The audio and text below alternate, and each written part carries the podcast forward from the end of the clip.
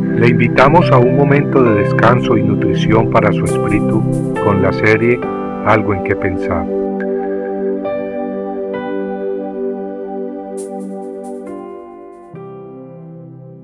Él sana a los quebrantados de corazón y venda sus heridas. Salmo 147, 3. Qué hermosas son las noticias de Dios para quienes aman la verdad y le buscan con corazones arrepentidos. El autor del Salmo 147 nos invita a alabar a Jehová, porque es bueno cantar salmos a nuestro Dios, y es que Él es un Dios grandioso y misericordioso.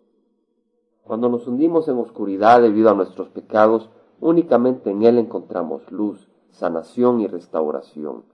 Cuando caemos cautivos de nuestros vicios, él nos ofrece libertad.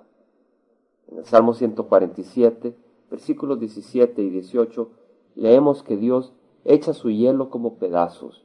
Ante su frío, ¿quién resistirá? Enviará su palabra y los derretirá. Soplará su viento y fluirán las aguas.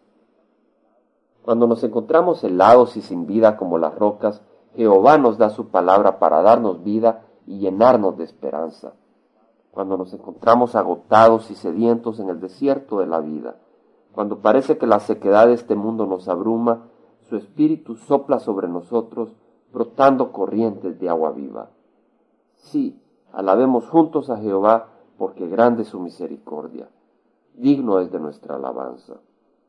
En el Salmo 148 leemos, Alabad a Jehová desde los cielos, alabadle en las alturas, Alabadle vosotros todos sus ángeles, alabadle vosotros todos sus ejércitos. Alabadle sol y luna, alabadle vosotros todas, lucientes estrellas. Alabadle, cielo de los cielos, y las aguas que están sobre los cielos. Alaben el nombre de Jehová, porque Él mandó y fueron creados.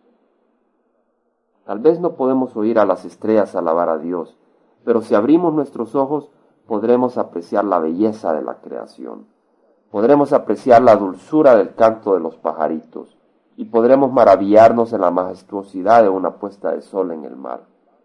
Si tenemos los ojos del alma abiertos, podremos disfrutar de las estrellas del universo y la luna que se pasea con su gran esplendor en la vastedad del infinito.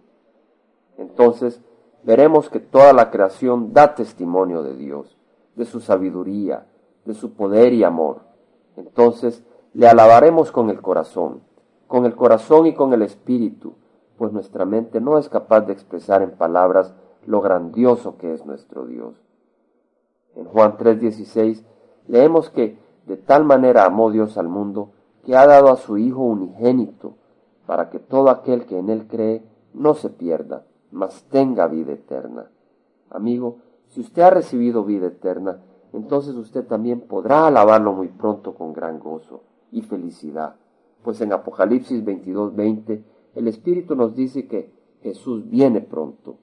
Y a propósito, no necesitamos callar mientras tanto.